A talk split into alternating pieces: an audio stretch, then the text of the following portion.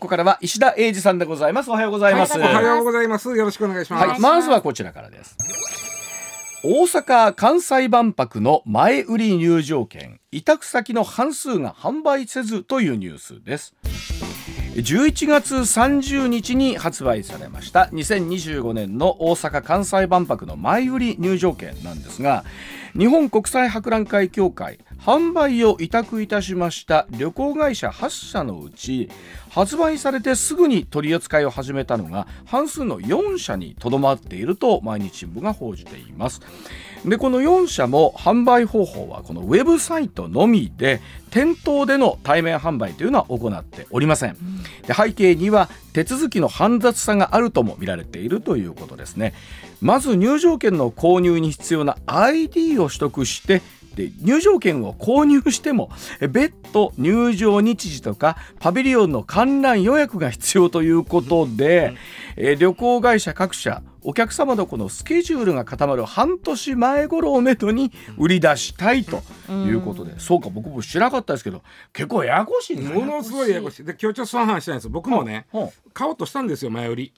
あはというのは、まあ、行く行かん、まあ、もちろん行くから買うんだけども、あの、買っといたら、もし何か変更とか今後情勢が変わったら、あうん。メールで連絡くれやろと。なるほど。で、この商売してる以上あ、随時知っときたい。ほんまや。そういうことで。で、買っとこうと思ったんやなかなかジャーナリズムそうや精神にで。そんなもんもう自自分の自腹でやで、ほんま。いや別にそれはまあそれはまあ。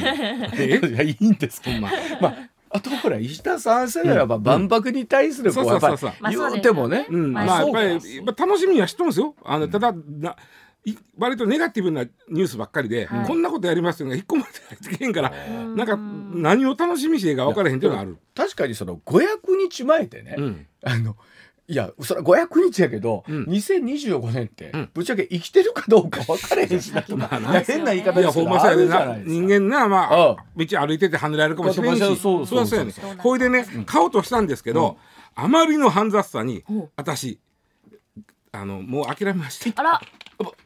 僕も全然知らなかったんですけど、ん。普通に買えるもんやと思ってました。そうそう行ったらね。行ったら、はいはい。まずねまずね、うん。切符というものがないです。すべて電子チケットです。電子。ああそうね。まずそれ。でねちょっと言うわ、はい。ちょっとと途中までついてきて、はい。ついて俺ここまでやったら俺もややってもええわと思うかどうか。まあまあ前田若いから。まずねさっきわけ言ったように、万博 ID というのを発行してもらわなあかん、うん。それは一人一つうん。ID もらう、うんうん。その ID で入場もするしえっとそのパビリオンの予約もするし、うん。そのまあ予約というか抽選になる場合あるよね、うん。いっぱいやったら、はい。希望の時間に行かれへん。なるほど。えー抽選とかそういうのをとやるために万博の ID を一人一個取らなあかん、よっしゃわかった。でそのさあでしかもこれは16歳以上に限ります。あそう。え16歳未満の方は、うん。えー誰かが代理でやったってください。これはねあのーヨーロッパのね個人情報保護法の方針に従ってるという。なんでいきなりこんなこと出てきたのと思ってまずそんなことあ欲しいそう。16歳以上の人は自分で取ってください。16歳未満の人は、えー誰かに取ってもらってください、ほまあ一般的に保護者というまあそうやね。で。でそのこういう機会に慣れてへん人も、まあ、スマホとか、うん。もう誰かにやってもらってくださいの世界なんですでこれはヨーロッパの、えーほ個人情報保護方針に従ってますと言われてもいきなりヨーロッパかやという感じやで、ね。いきなりヨーロッパが来るんいきなりヨーロッパから入り口やこれ。や、はあ。ほんでさ ID を登録ししようと思うとまずまあ僕パソコンでやったんですよね。うん。あのスマホよりはまあ 早いかなと思って、でまたまず専用のそのページに行くんですよ。でメールアドレスを入れます。入れますとそこにスマホならスマホに送られてきます。パソコンならパソコンに送られてきます、そうするとよくあるでしょ。ここの URL をあのクリックしてもらって、そこ行ったとこで登録してください、はいはい。要は本当にあなたなんですねという。はい確認のために、い結や構それは会員登録あるよね。仮登録みたいな。そうそうそうそう。で48時間以内にその URL をクリックして登録してください、はい。まず来ます、はい。ここまではまず普通、はい。まずちょっと次がんめんどくさかったんですけど何？万博 ID とパスワードを登録するんですけどうん。ね？ID はまああの8文字以上20文字以内でええんですけどパスワードはめんどくさい。うん。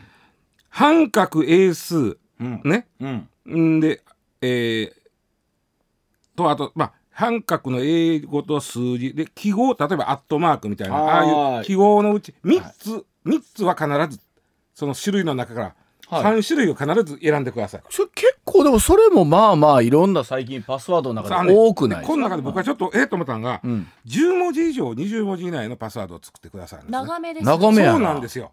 パスワードで10文字なんて作ったことないわけよ。確。かにあんまり。ないなそやろ？つまりね今までいろいろパスワード作るから例えば8文字なんかやったら、うん。えーマイナンバーカード8文字だよね。うん。あと結構ね8文字ぐらいみんなね頭の中にあんねん。あると思うあんねん。ああれやな。定定番というかな定番が。俺やったらあれにするな。10文字っていうのは実は初めて作るパスワードになるわけ。そうですね。でこれ覚えとかなあかんだけど俺うっかり手元に書かんと適当にあこれとこれとかって後で思い出されへん。まあまあそれはええねんけど、まあ、ほんで、まあ長いまあ、でさらにそれ入れると名前生年月日電話番号でどこに住んでるかとかを入力するんですよ。うん。で登録を完了します、ん。ね。でこれで完了する。でこれで ID が一応これで完了ですわ。はいで、えーさっき言ったように、えーまあさっきな。来場予約もこれでやります、でパビリオン予約もこれでやります、うん。で、えー入る時もこれでやります。この ID はだから大事なんです、で子供さんがいてはったら子供さんの分も一人一つ ID がいるんで親御さんは子供さんの分も ID 取ったってくだ。さい、子供もまたまた10文字のパスワード考えなあかん。これ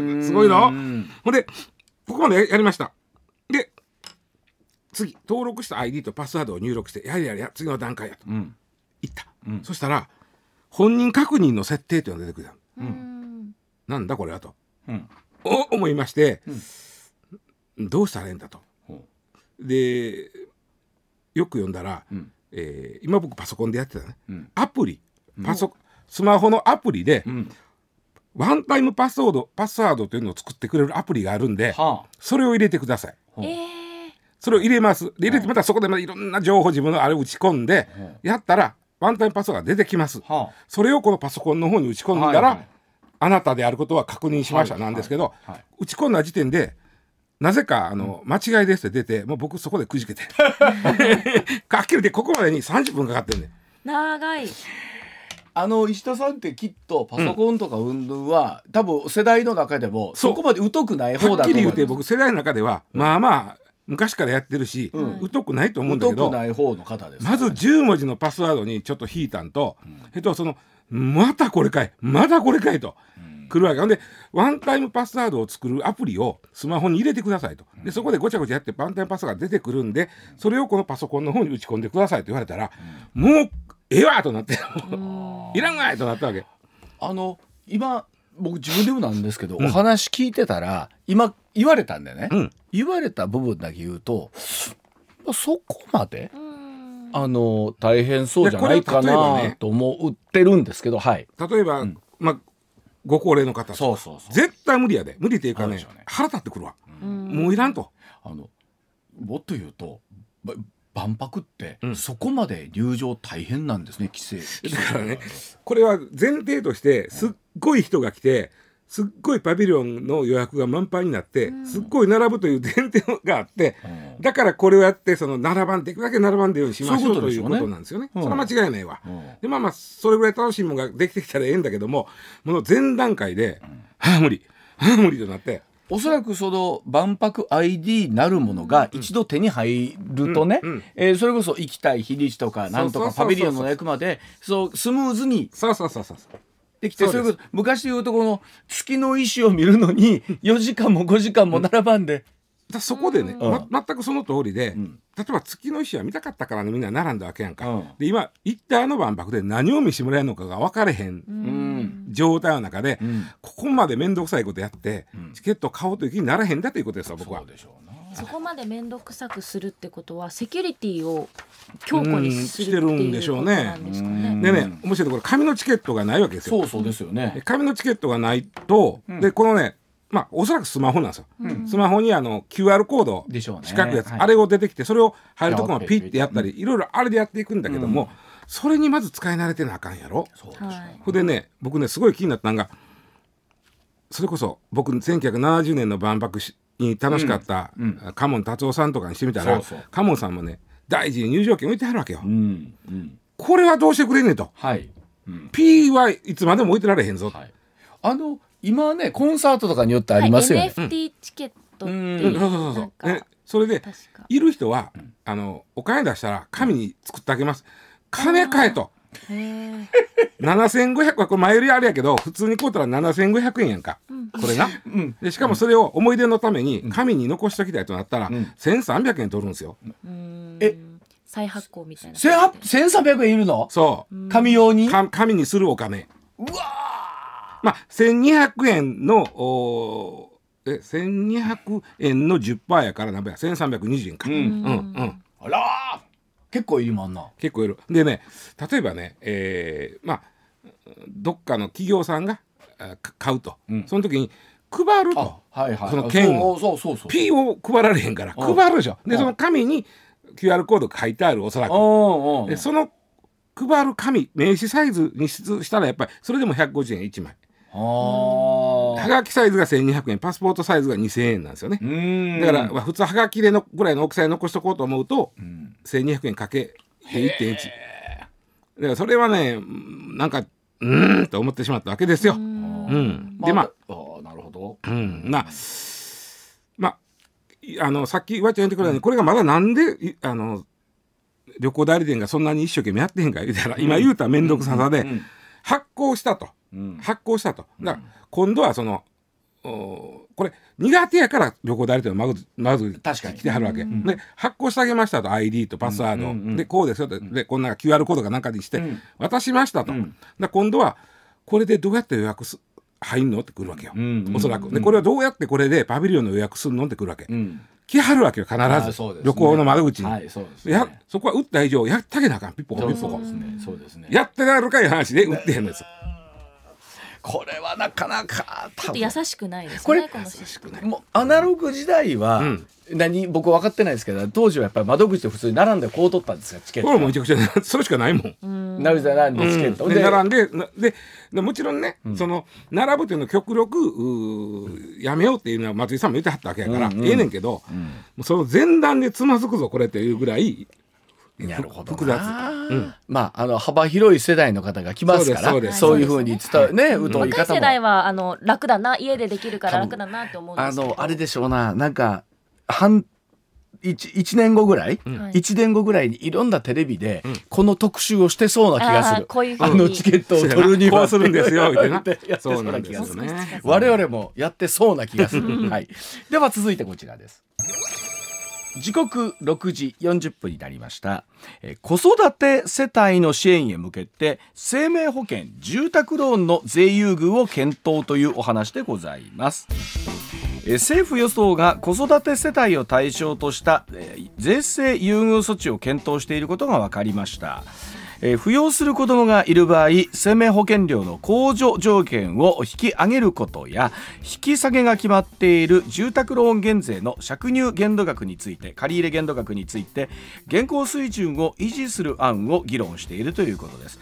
えーこれは子育て世代の負担を減らしまして少子化対策を税制面から後押しするのが狙いということだそうなんですが、えー政府関係者子育て世帯をパッケージで支援できないか検討するとしているということで、まあいろいろと石田さん出てきてますよね。ね。あのもう相場的に出てきまして、うん。まあ、今さっきのニュースでもあったように、ん。子供3人をが作ったらそうそうそう。3人とも大学授業料タダにすると、ん。で所得制限これ設けへんとしたら、うん仮に3人とも医学部行ったら、ん。え億単位やで。そうですよ。偉いそうか。6年分の授業料3人の医学部言ったらそれを、まあ、私立でね、それを国が出しましょうというのからまあ太っ腹も太っ腹、うん。でただそのいずれこれ所得制限ついてくのちゃうかと思うと、うん。あ今3人作ったらこの子ら3人とも医学部ただでいけるわと思ってたら、うんうん所得制限つけますって飯田さんから、うん。やっぱりみんな思ったなるやん。はい。えっとねこれ少子化対策なの本当にっていうのは、うん。子育て支援なの本当にっていうのが多くって、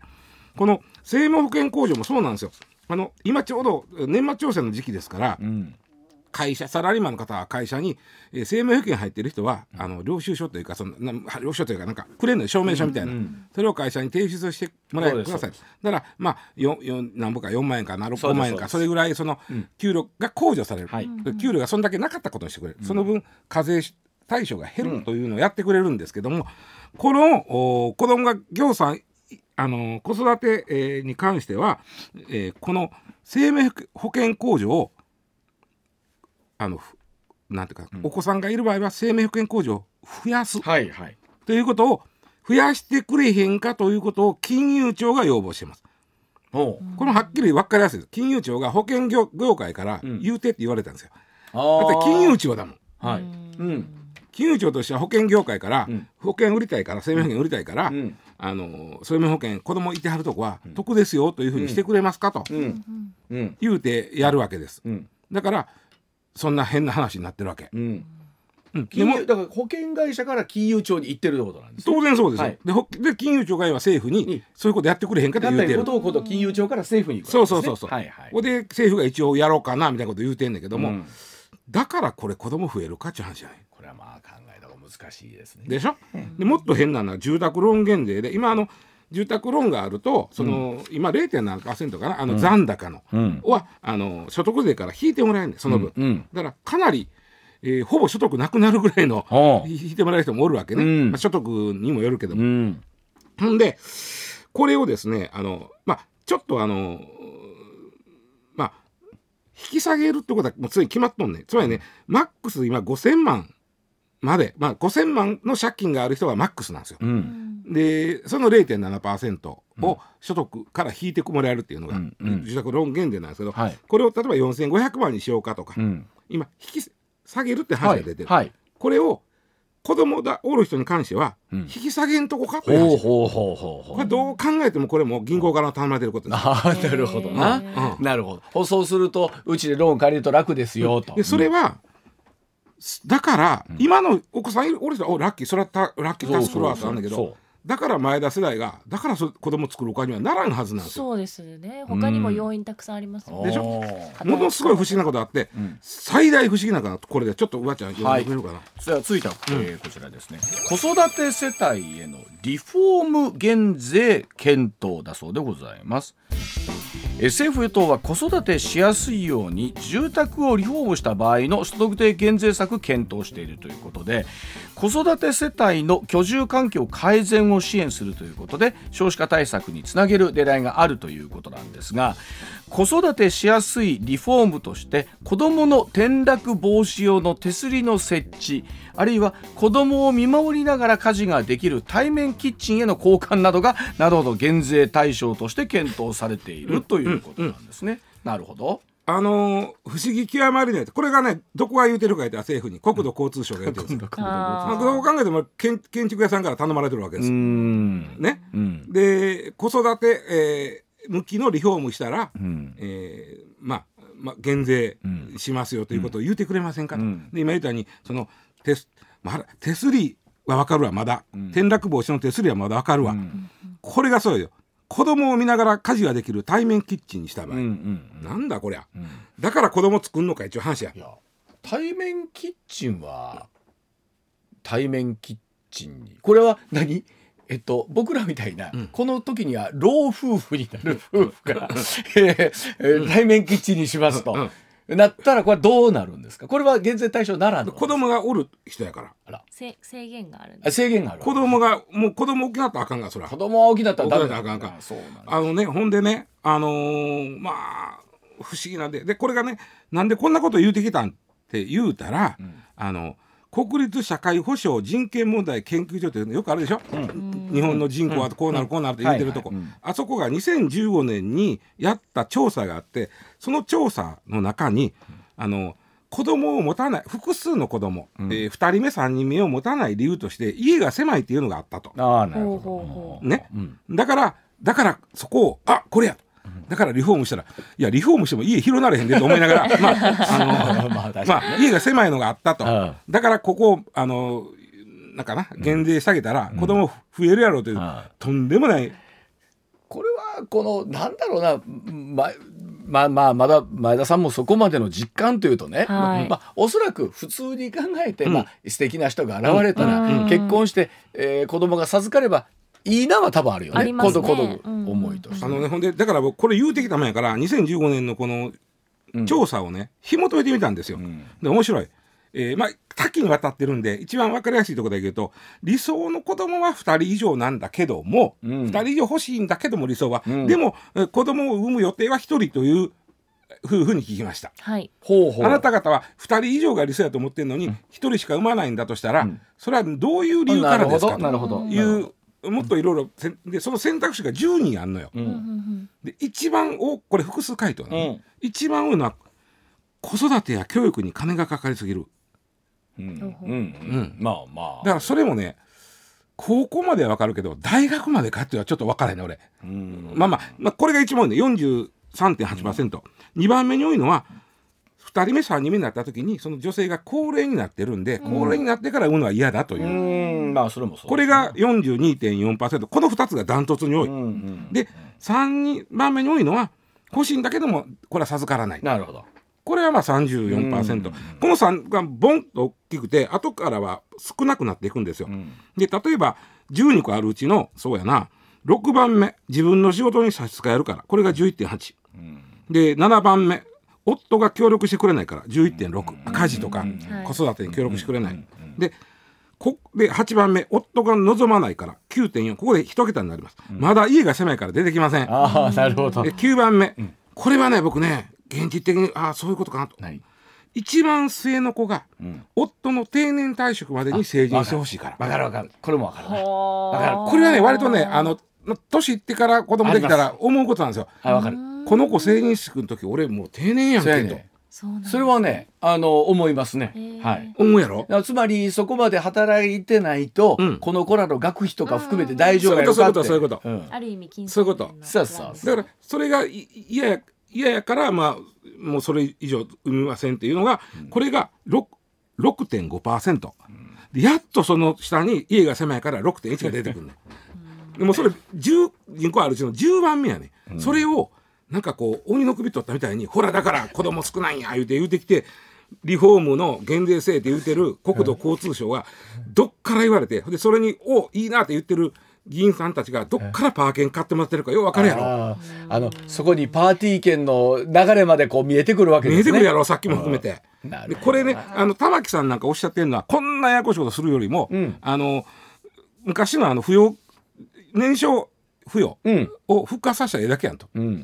ん。扶養控除、うんはい、うん。だけどその話はなんでこんなややこしいこと言うてんの？って言うてんの？はそあのの通りや。それこそなんだっけな、えーこの間木曜日にね出ていただいている須田さんがおっしゃいましたけど、確かにこの税制面とかっていうのはもう本当に熱海のなんだっけ？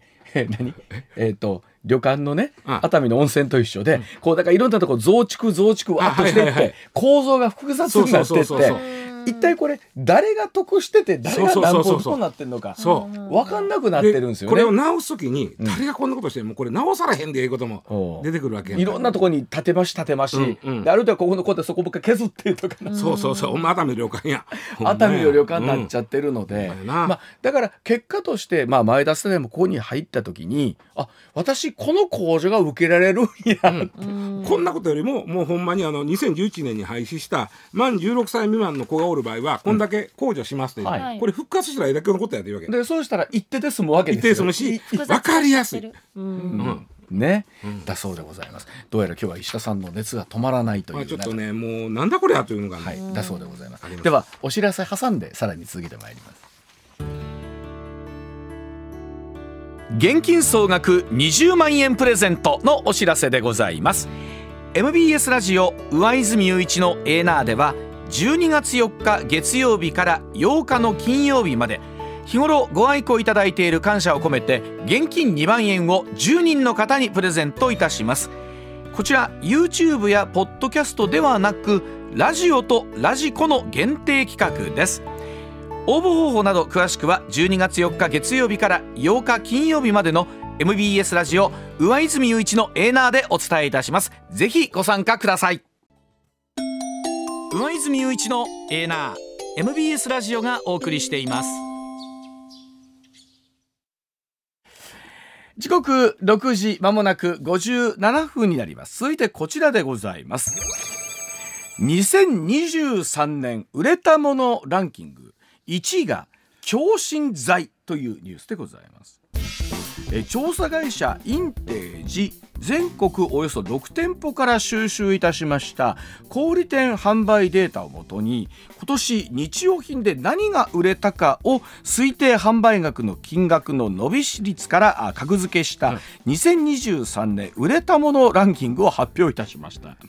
で1位が去年と比べまして伸び率183%強心剤だそうでございますでこの強心剤は中国台湾からの観光客の間ではどうもポピュラーな薬だそうでしてインバウンド復活を色濃く反映するランキングとなりました、まあ、調査会社の分析によりますと歴史的円安を享受しようとわざわざ日本に薬を買いに来る訪日客も多かったということなんです、ね僕もこれ昨日ニュース見てびっくりしました、ね。強心剤剤ってそんなに買うことないやん僕ら。そのまああるけどね僕はあのほらコマーシャルよく見るんですけど、うんうんうん。見聞きしますけどあと強心剤って使ったことがないので、うんまあどまあまあ。どういうタイミングまあちょっと調子悪いとか。ど動悸とかそうそうそう動息悸息切れうん。めまいが来ると、これを、ほんまになあのまあまあはっきり言って球心が一番有名やからうん。球心言いますけど、うん。小さい瓶ですよ。は3センチか4センチぐらいの瓶ですはあ。蓋入れて。あ、はあ、だってほっこりほんまもうほんまにあのごま粒みたいな漢方なんでね。ああそうですか。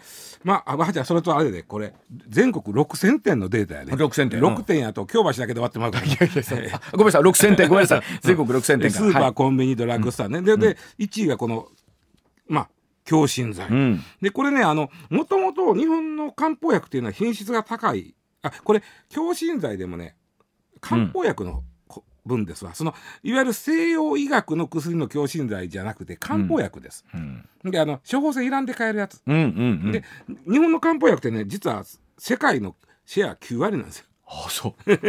だってすごいやろ？中国で生まれたもんやで。でも日本で世界の9割なんですか9割。それで漢方薬なんです、ね、漢方薬。すごいな。漢方なんです。漢方なんですね。ででまあそれがね今言ったように中国の方台湾の方あと韓国の方に非常に人気が高いんで、うん。まあ、今回一気に挽回。毎年売れとったんやけども、うん。そのコロナ中はやっぱり売れてなかったというか人が来てへんだからね。ああそうですでね笑笑っちゃうのが2位がねこれ口紅でしょ、ねいい口紅ですね。これはマスク外れたからですわ。ああやっぱり酔いますよね。やっぱり口、あのマスクを外れたからということで、なな7位に頬紅入ってるでしょ？はあほんまでは7時の時報の後そのあたり見ていきたいと思います。何も頬紅って言わない、はい、今私外でニュース読んでたんですけど、女性スタッフとうん。ふふって笑って。チークって言うんですチークね。チークね。今チークね。今の言い方、うん。今の言い方。今の今の言い方っていうか若い世代のチーク。物は違うんかチークといや一緒です一緒でですごめんなさいでも一緒です。ここに頬紅って書いてるってことそうですね頬紅はって書いてる。まあ正式名称頬紅頬紅なんでしょうね、頬紅ええはい。でまあこれが2位でしょ？でうん。3位が検査薬なんですよ。これ何かというとこれはある意味すごいのが、うん。コロナの検査キットのうちのその一第一類医薬品つまりあのんあの試験用やなくてちゃんとしたやつうん。うんうん。が、去年の8月からネットで買えるようになったでしょ。うん。うん。うんうんうんね。うん。でそこで一気に増えたんよ。だあ。ーから去年の8月からの分でやから、うんうん。今年5類になるまでやと思うんですよおそらく。なあなるほど。らこれでこんだけ売れてんねんからすごいなと。やっぱり検査薬はすごい人気なんやな、でね、うん。笑っちゃうのが17位。これには入ってへんだけど17位にね。うん。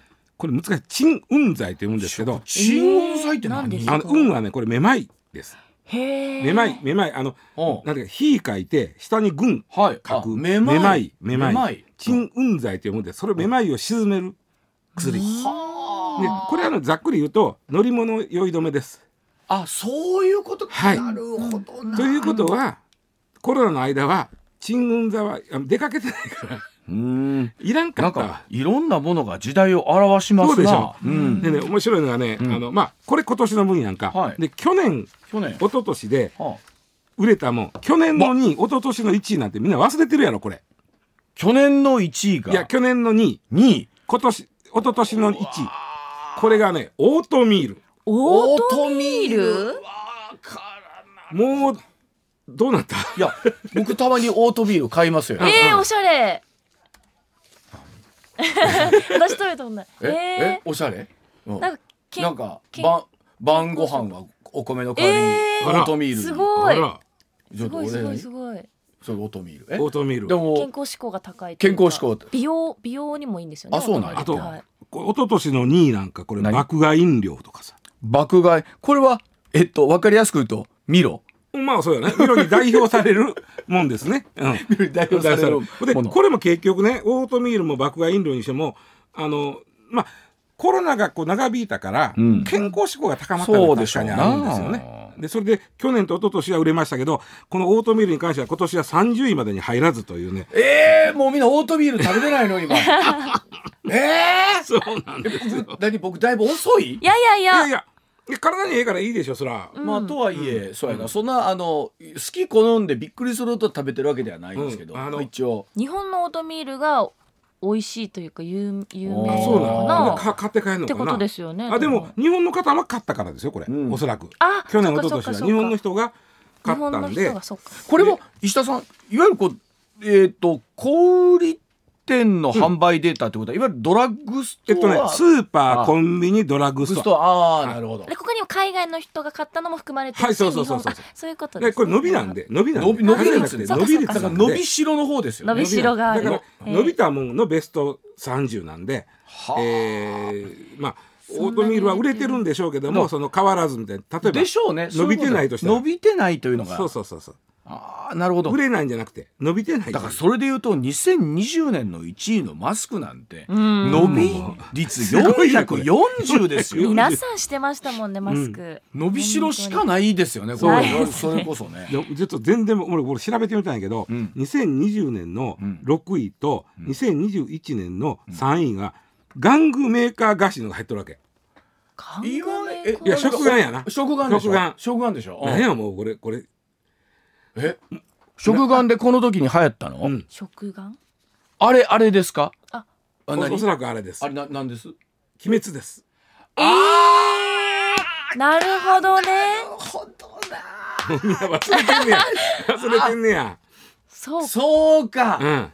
あのー炭治郎やねそがつそうそうそうそういたあああそうそうそう。のそら伸びしろしかないそうなんですよしわかないんでね。155%と何、えー、137%そうそう。へー。で笑笑っちゃうのは去年のうん。7位が液体だしこれやっぱりね家でも食ってんのよ。外で飲まんと。液体だし？か。あの多分鍋つゆの素とか。鍋つゆの素。そうそういう。123%これ伸び率ですから。伸び率やからね。2020年の10位も住居用クリーナーって多分家にいたからみんな家で掃除してたとか。気になったよね。こう汚れてるわ。なるほど。これすごい反映してますね、うんだからもう定番になったものは出てこないわけですよね、うん。そうそうそうそうそうそうそう。おそらくオートミールはあるところでずっとこう100%をいっとんやと思うねん。そういうことですよだけどねも伸びひてへんだけのことやと思うんですよね。ね、うん。だってそれでいうとやっぱ今年の強心剤の1位は前の年と比べたらすごいね。183%すでしょ。ごいでやっぱ皆さんそれがやっぱり心臓に不安。別にそう。いやいやそうじゃなくてあの中国の方とか台湾の方韓国の方が日本行くのやったら、うん。日本の漢方薬の教師代買うといてって言われて